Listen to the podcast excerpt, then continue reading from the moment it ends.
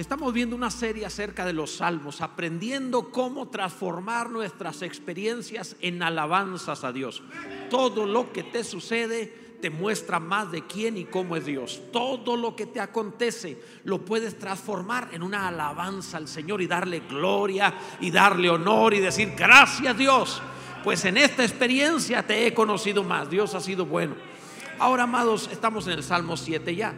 Y este salmo lo he titulado de esta forma, y si nos calumnian, porque es lo que le sucede a David en ese salmo, y transforma esa experiencia también en una alabanza a Dios. Y si nos calumnian, ¿qué hacemos cuando alguien, yo sé que a lo mejor no te ha pasado, no, si te ha pasado alguna vez, o quizá también alguna vez tú te equivocaste hablando de más, porque la Biblia dice que no hay hombre que no peque alguna vez con su boca y en las muchas palabras no falta pecado que todos pecamos muchas veces de palabra, dice la escritura.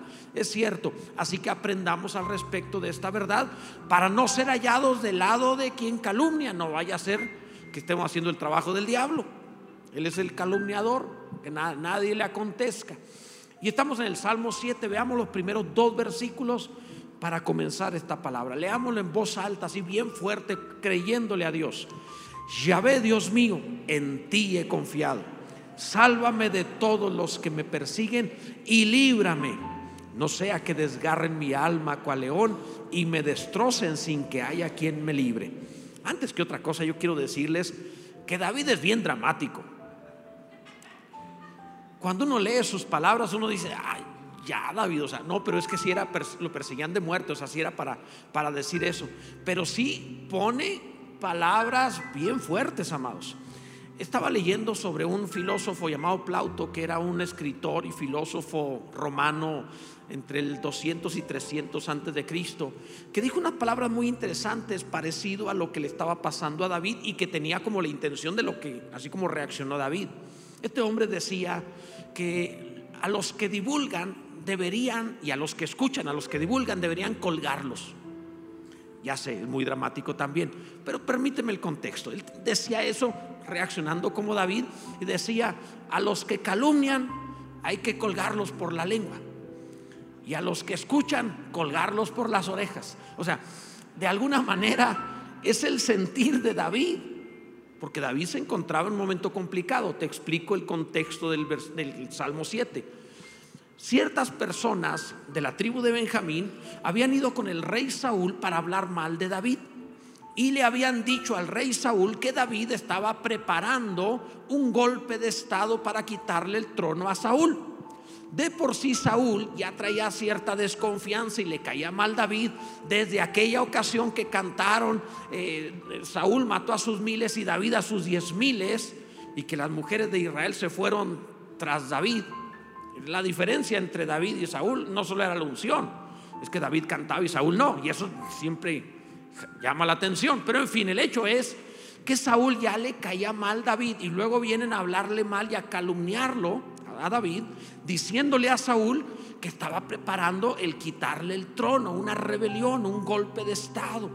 Ante esto, Saúl se enojó, armó aún más a su ejército y mandó más gente a perseguir a David de monte en monte huyendo.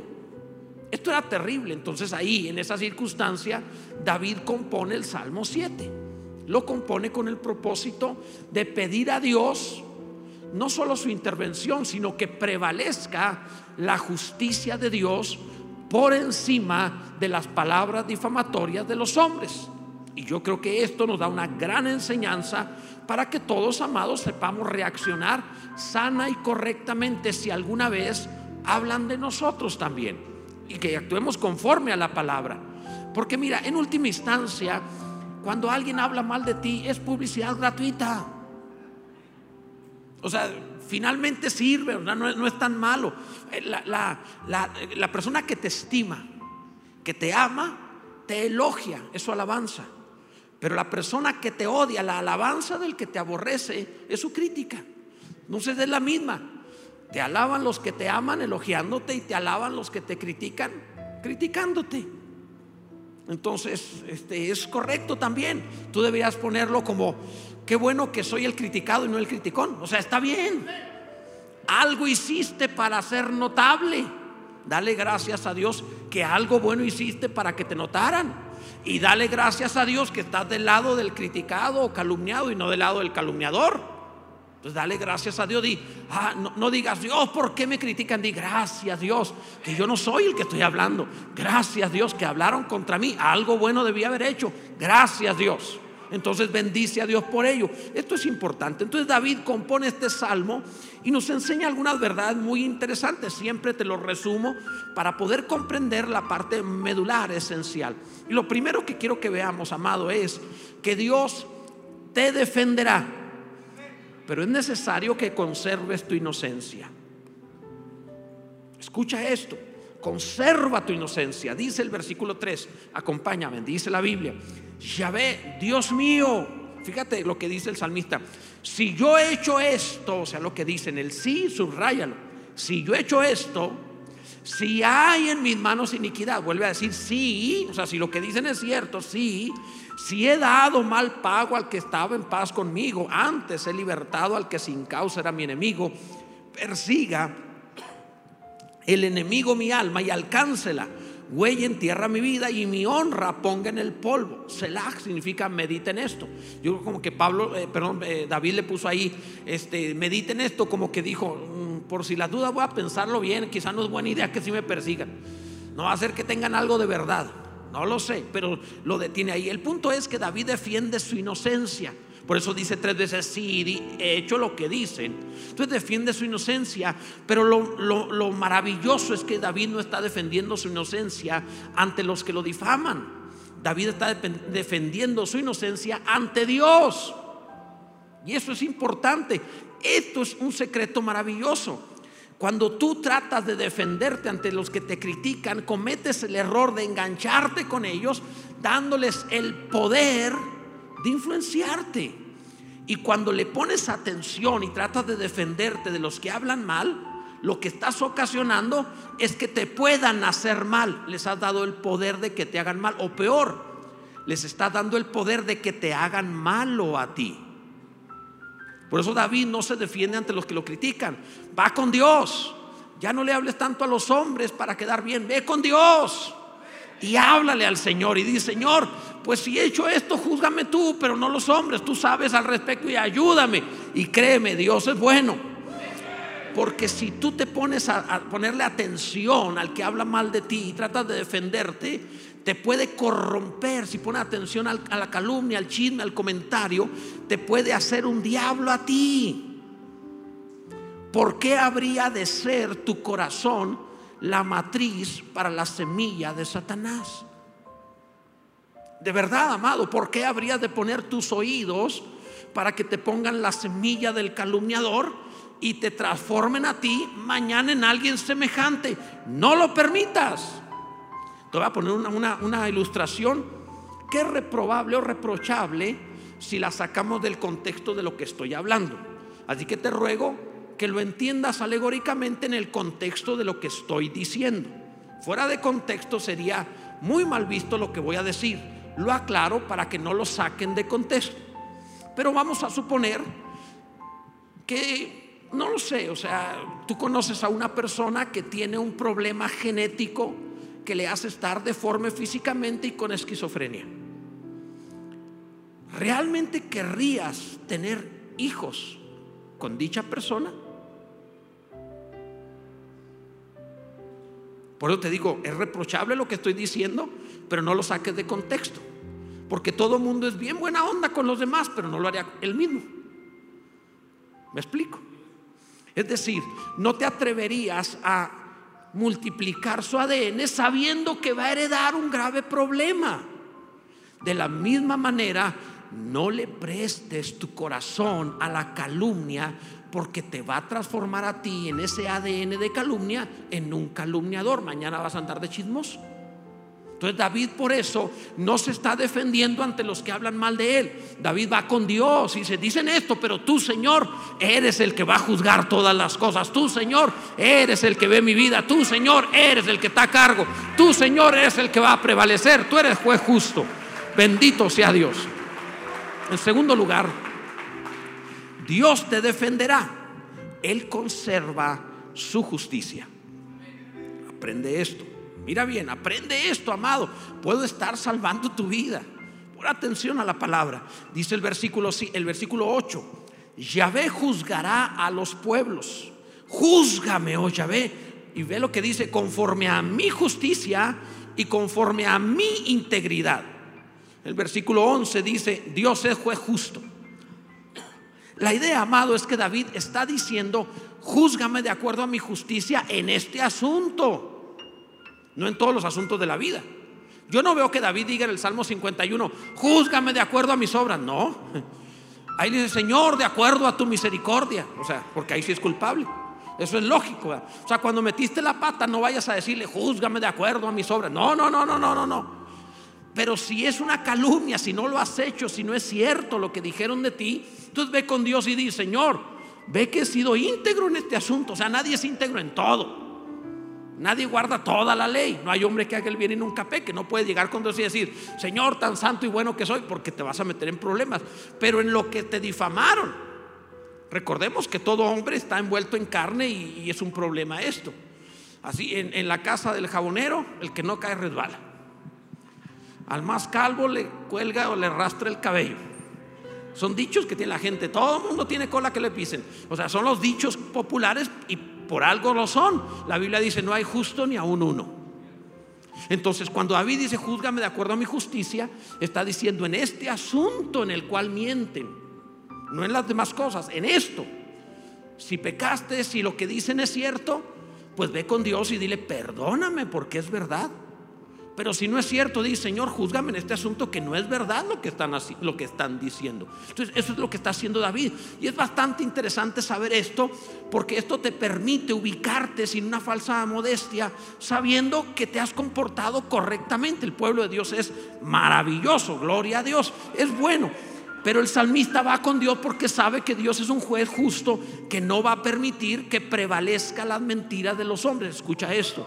La palabra de los hombres se va a terminar. La palabra de Dios va a permanecer.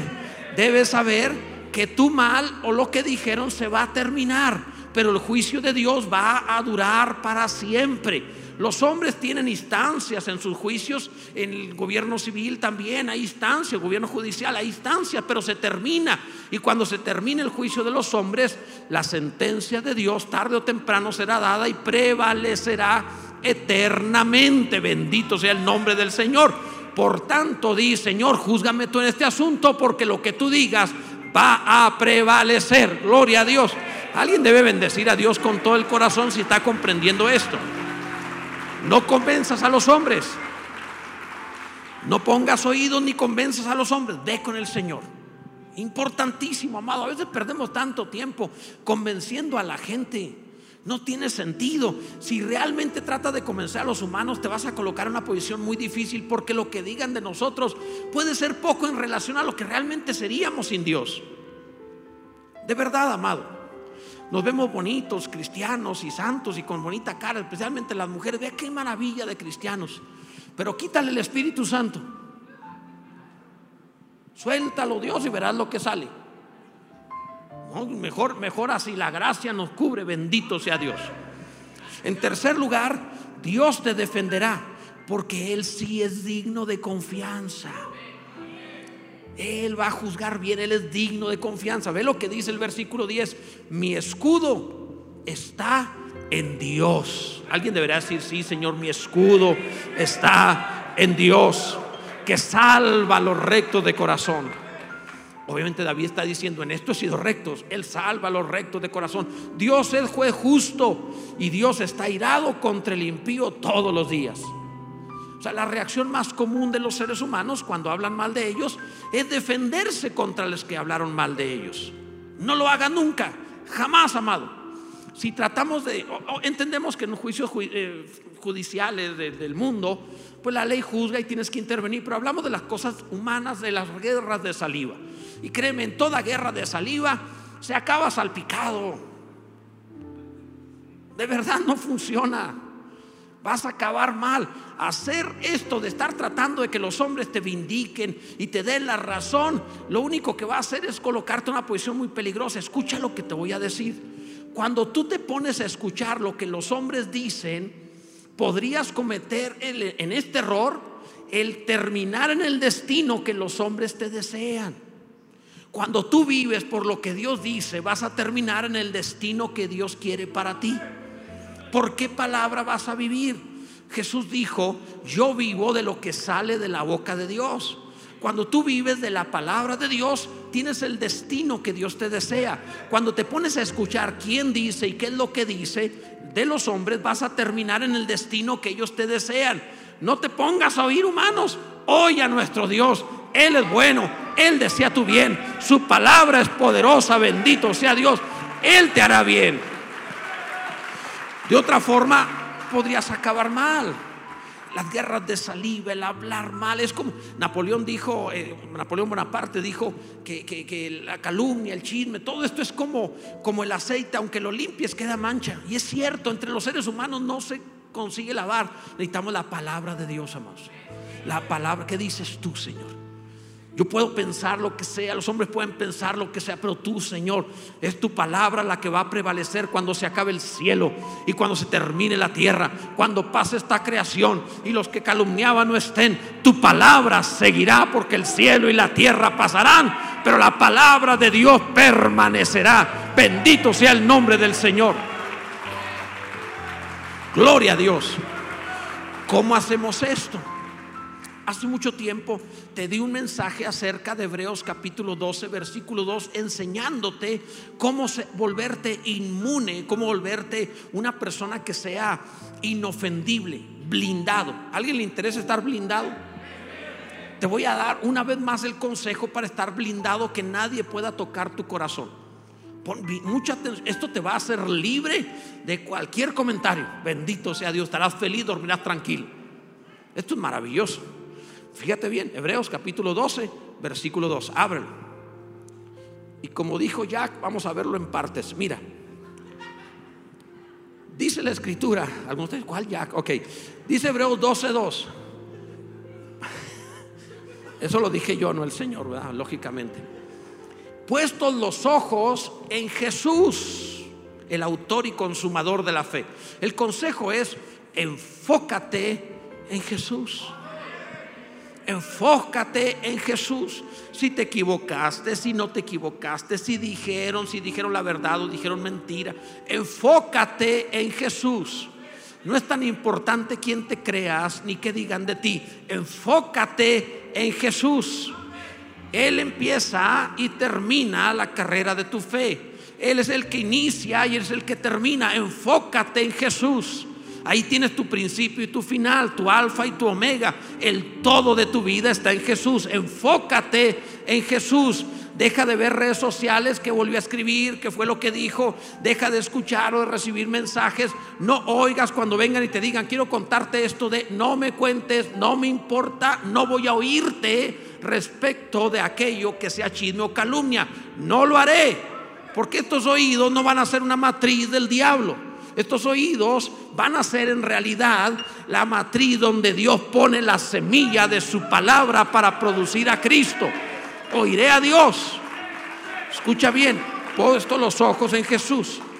Dice la escritura, por el, el cual, o sea, Jesús, por el gozo puesto delante de él. Escucha, Jesús no estaba viendo la cruz, estaba viendo el gozo después de la cruz. Cuando pases una mala experiencia, y concentras tus ojos en la mala experiencia, te entristeces, te preocupas. Y el consejo de Dios es, Dios no está dormido ni ausente, hay una recompensa después de eso. Pon los ojos en lo que va a pasar después de que termine ese mal momento. ¿Ya leíste la Biblia? Acabamos bien, amados. Hay un trono esperando, no te preocupes. Ve lo que va a pasar después. Alégrate, no por lo malo que te pasó. Alégrate por lo que vendrá en recompensa de Dios después de esa experiencia. Dios tiene algo maravilloso para ti. Ve lo que vendrá después. Gloria a Dios. La bondad de Dios no te dejará en mal. El que confía en Dios no será avergonzado por el gozo puesto delante, no en el momento. Lo que vendrá después es vivir por la fe, por el gozo puesto delante de Él. Por cierto, lo que más odia el que te difama es que estés contento. Alégrate. Si ya no lo haces por ti, nomás para darle en el hígado, no es cierto, ¿verdad? Pero por el gozo puesto delante. de él. Sufrió la cruz. ¿Cómo sufrió la cruz? Menospreciando el oprobio, dándole un menor valor a lo que digan. La ofensa te puede, puede valer, puede tener el tamaño que tú quieras darlo. El que lo dice no tiene poder. El poder lo tienes tú en la manera como recibas o no recibas lo que está diciendo. Cuando te prediqué acerca de este versículo, te dije que si tú pudieras lograr que una persona en este lugar, en todo este auditorio, que uno de los presentes, que yo te pudiera decir, te puedo dar un millón de dólares si consigues que alguien te dé un buen golpe. Se van a levantar y van a ofender a dos, tres. Y cuando te den ese golpe, tú vas a venir corriendo aquí con una sonrisota diciendo mi millón de dólares. No te vas a ofender por el golpe. Vas a estar feliz porque el valor de ese golpe es un millón de dólares. Pero si entrando aquí en un servicio común, otro hermanito, por la razón endemoniada que sea, te da el golpe, te vas a ofender y vas a venir conmigo. Este hermano hay que ponerlo en disciplina, correrlo de aquí porque me dio un golpe. Entonces no fue el golpe lo que te lastimó, sino el valor que le diste a ese golpe. Si le das un valor de ofensa, te lastima.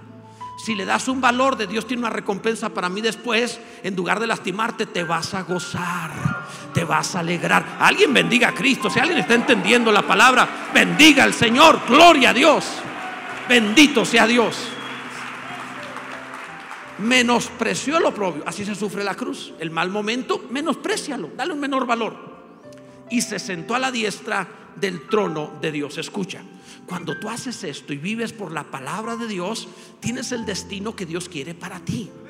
Cuando vives por el chisme, tienes el destino del chismoso.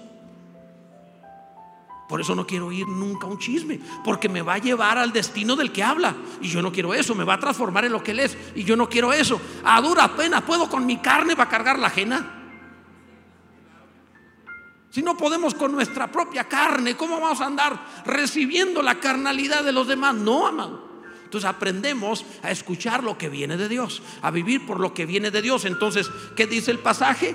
Que Dios le tuvo a, Jesús por menospreciar lo propio, lo que decían de él, de lo que lo acusaron, incluso con testigos falsos. No le importó, le dio menor valor porque había un trono para él y por vivir por la palabra de Dios Dios le dio el destino que Dios tenía para él, el trono a la diestra de Dios.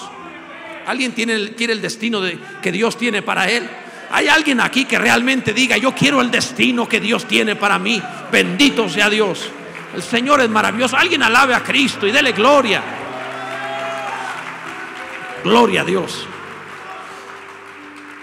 Las guerras de saliva, las guerras de hablar, las guerras de saliva son parecidas a las guerras de comida. Todos terminan manchados y hambrientos. Hasta el que lanza la, comida se ensucia. Hasta el que habla para ensuciar al otro se ensucia a él. No funciona. No te hace quedar bien. Es que si la tía dijo, es que si el vecino, es que si el hermano. No, no, no, no te metas en eso. Porque tú también te vas a ensuciar. No lo hagas. Pero la palabra de Dios es limpia me hace sabio, me da vida eterna, forma Cristo en mí, me ayuda a andar en sendas de justicia, me permite que yo llegue al destino que Él tiene para mí. ¿Cómo no vivir por la palabra de Dios? Bendito sea el Señor. Es mejor que el oro. Gloria a Dios. Señor es bueno. En cuarto lugar, amado, Dios te defenderá. Alábalo. Si vas a abrir la boca, alaba a Dios. Si vas a hablar, alaba a Dios. Usa tu boca para alabarlo. Dios es bueno, bendito sea el Señor. Dice el versículo 17, así termina este salmo. Alabaré a Yahvé conforme a su justicia y cantaré al nombre de Yahvé el Altísimo. Bendito sea Dios. Esto es maravilloso. Hay alguien que quiera alabar al Señor. Vamos, abre tu boca y alaba a Cristo. Él es glorioso. Oh, cuán bueno y maravilloso es el Señor. Bendito sea Dios.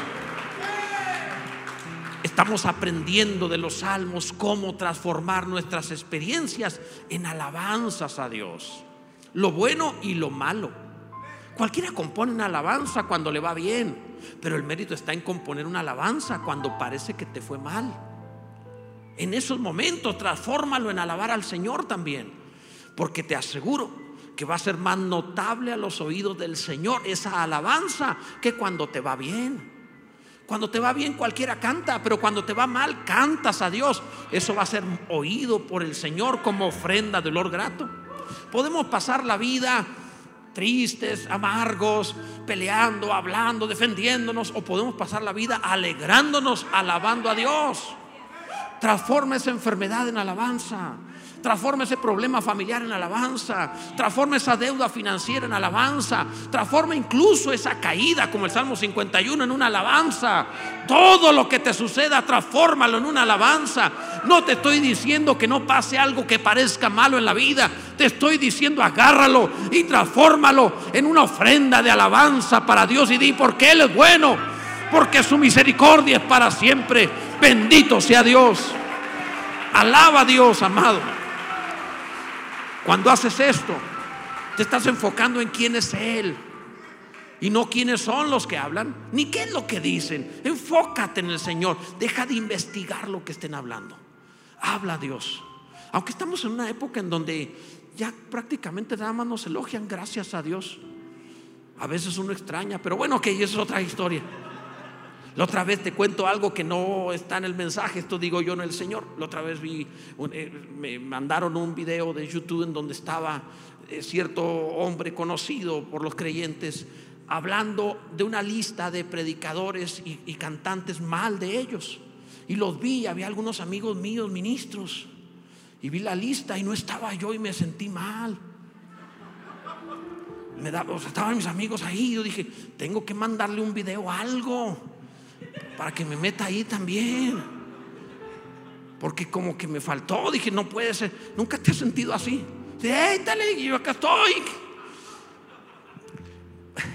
Esto digo yo, no el Señor, por supuesto que no haría algo así.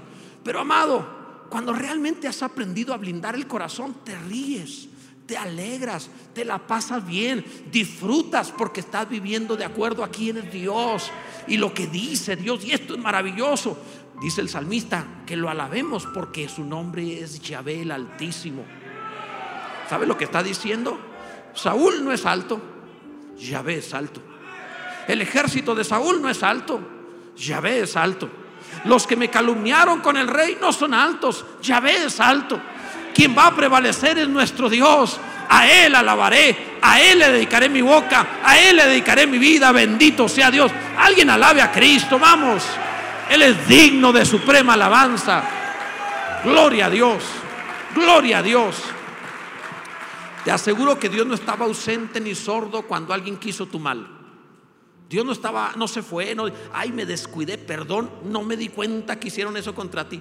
Amado, Dios estaba detrás de la escena, permitiendo todas las cosas para tu bien. No lo entiendes ahorita, pero lo transformará. Todas las cosas ayudan a bien a los que aman a Dios. Va a ser bueno. En su momento lo vas a saber. Va a ser bueno. Cuando el niño está pequeño y, mamá lo castiga por algo, especialmente si es mamá latina, mexicana más.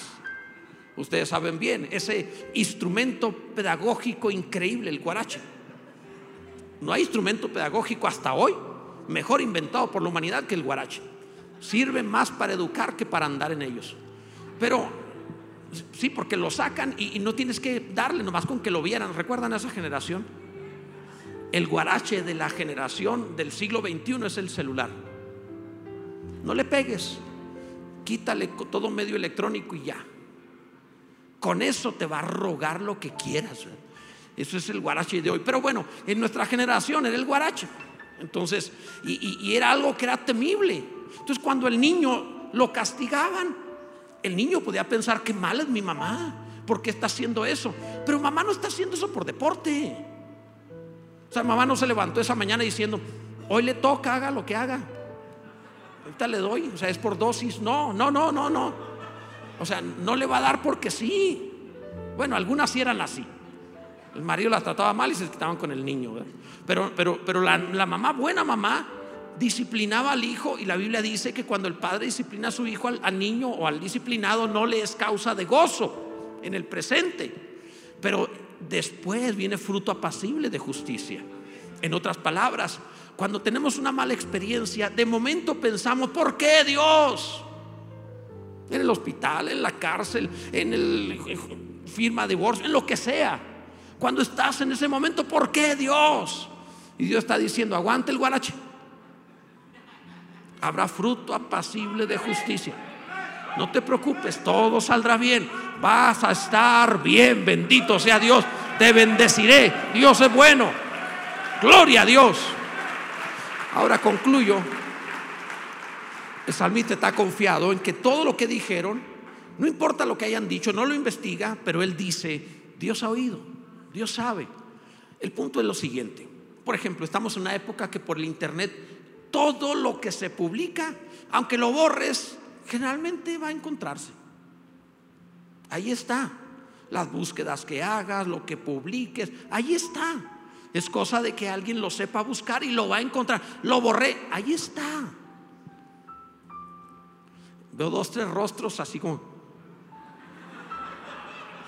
Ahí está. Se me ocurre un montón de cosas a decir, pero Dios dice, cállate, no digas eso. Entonces, pero bueno, el punto es que así como en este tiempo todo aquello que el hombre publica en internet permanece en internet aunque lo borre, de la misma manera y mucho más todavía, todo lo que se ha hablado, toda intención del corazón permanece en el juicio de Dios. Cada palabra, dice la escritura, cada palabra. No hay, aún las palabras necias o sin sentido, el hablar por hablar, todo permanece para ser tomado en cuenta en aquel día del juicio. Eso dijo Jesús. Entonces lo que estoy diciendo, amado, es que aunque tú no pongas atención a lo que hablaron contra ti, no te preocupes, porque el Altísimo sí puso atención y conservó cada cosa para transformarla en tu bien. El mal que desearon lo transformará en tu bien. Y lo que sucede en la tierra, aunque parezca injusto, lo transformará en tu bien. Dios es bueno, es juez justo. Bendito sea nuestro Dios. Dios es bueno. Gloria a Dios por siempre. Los salmos son muy prácticos. Nos enseñan a alabar a Dios en todo tiempo. Ponte en pie, amado. Porque entre nosotros seguramente hay algunos que necesitan alabar a Dios recordando que eso que estás viviendo también está dentro del plan del Señor. Parece incomprensible, pero de eso será transformado en bueno. No sé cómo lo hará, pero Él lo hará. Cierra tus ojos y dile gracias Dios. Piensa en esa circunstancia que quizá es la que no te deja dormir o, o alguna vez te angustió, te preocupa. A lo mejor ya lo superaste, pero piensa en eso y di gracias Dios. Porque esa experiencia también está gobernada por ti. Gracias Dios. Porque aún ese enemigo fue necesario para mi bien. Gracias Dios. Esas palabras no me van a definir. Tu palabra cambiará eso en bien. Bendito eres Dios. Vamos, alguien hable y dígale, Señor, tú estás a cargo de mi vida. A ti alabaré, a ti bendeciré, transformaré esto en una alabanza, haré de esto una canción, haré de esto una ofrenda, te adoraré. Todos los días de mi vida cantaré al Señor. Bendito sea Dios. Si hay alguno agradecido, diga bendito sea Dios. Él es bueno. Él es bueno. Nuestro Dios ha hecho todo lo que ha querido y es bueno. Bendito sea Dios. Gloria a Dios. Cuán maravilloso el Señor. Bendito sea Dios. Si haces esto estarás blindado. Qué maravilla, ¿no? Un salmo te blinda cuando salgas de aquí, vivas de aquí en adelante. Yo sé que alguno está diciendo después de 50 años, dice, ¿cómo no lo supe antes? Pero los más jóvenes deben decir, lo que me acaban de dar el resto de mi vida, estaré intocable. Qué maravilla. Te acabo de hacer Iron Man. No sé, ¿verdad? Bendito sea Dios. Qué maravilla, Dios es bueno. Toma tu lugar, por favor.